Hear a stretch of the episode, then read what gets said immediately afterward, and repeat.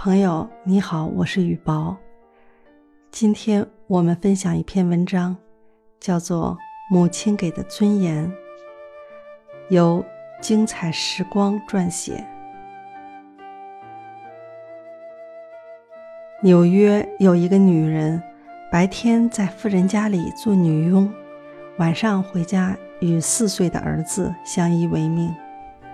主人知道了女佣的情况后，给他和孩子腾出一个房间，说：“把孩子接来吧，今后你们吃住都在我家里，一切免费，不扣你的一分钱薪水。”女佣道了谢，说：“算了，不麻烦你们了。”主人没再坚持，这个事就过去了。其实，女佣有自己的担心，主人家的大房子里。光洗手间就十几个，最小的洗手间比他家的房子大。他不知道在富有和贫穷的巨大落差前，对一个四岁的孩子将会产生什么影响。有一天，主人要在家里请客，要请好多好多人，人手明显的不够了。主人与女佣商量说。今天您能不能晚点回家？我这里缺人手，现找来不及，只好麻烦您了。女佣说：“行啊，就是有点担心我的儿子，他晚上见不到我会害怕的。”主人说：“这好办，您现在就去把他接过来，晚饭在我这里吃，和客人一起吃就行了。”女佣把儿子接过来时。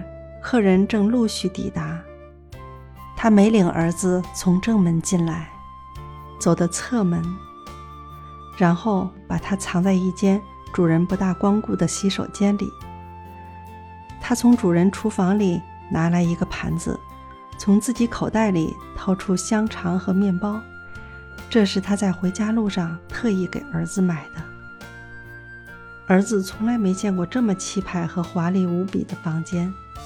他不认识抽水马桶，不认识大理石洗漱台上摆放的那些色彩斑斓、晶莹剔透的瓶瓶罐罐。屋里好闻的气味让他幸福到简直要晕倒了。女佣告诉儿子：“妈妈带你来参加宴会，你是小孩，不能和大人一起吃。这是宴会主人特意为你准备的单间。”孩子想把餐盘放到洗漱台上，但他个头太矮，有点够不着，只好放到了马桶盖上。他坐在漂亮瓷砖铺就的地面上，一边唱歌，一边吃着这些平时很难吃到的美味佳肴。很快，在富丽堂皇的宴会大厅里，主人没发现孩子的身影，就去问女佣。女佣支支吾吾地说。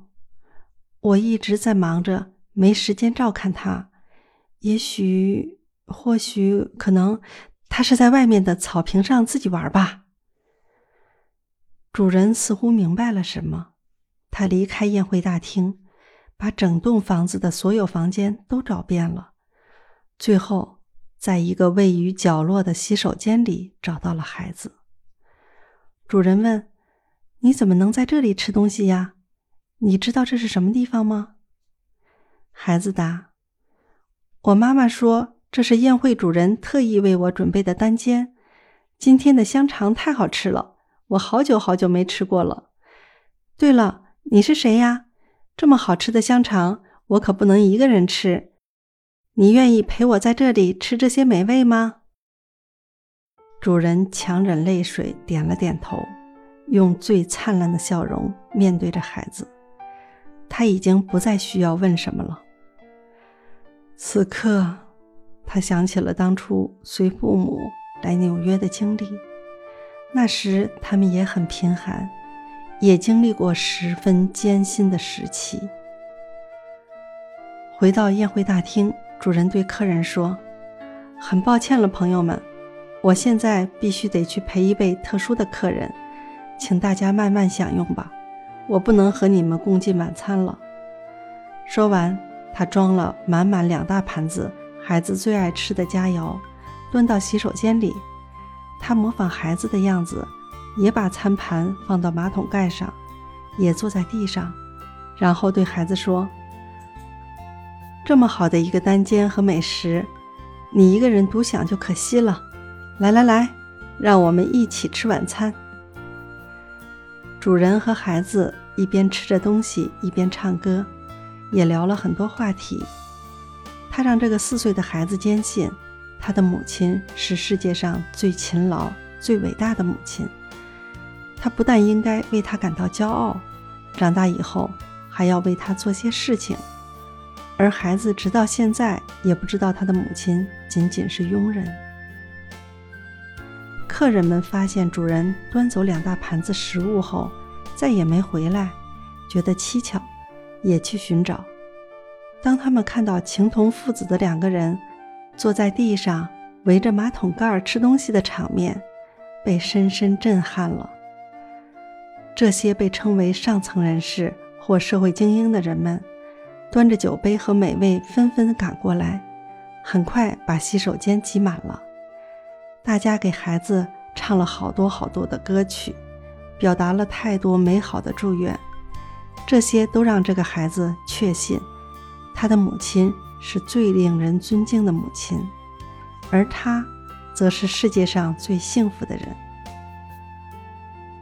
很多年后，这个孩子长大成人，他不但拥有了自己的事业，也买下了拥有几间洗手间的大房子，进入到上流社会。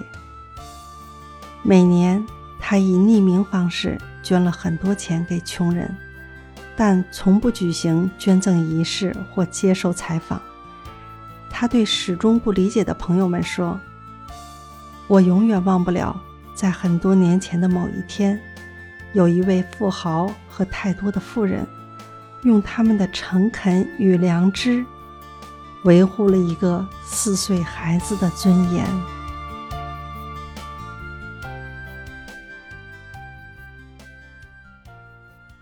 朋友，文章分享完了。在维护一个孩子的尊严方面，你有没有什么感触呢？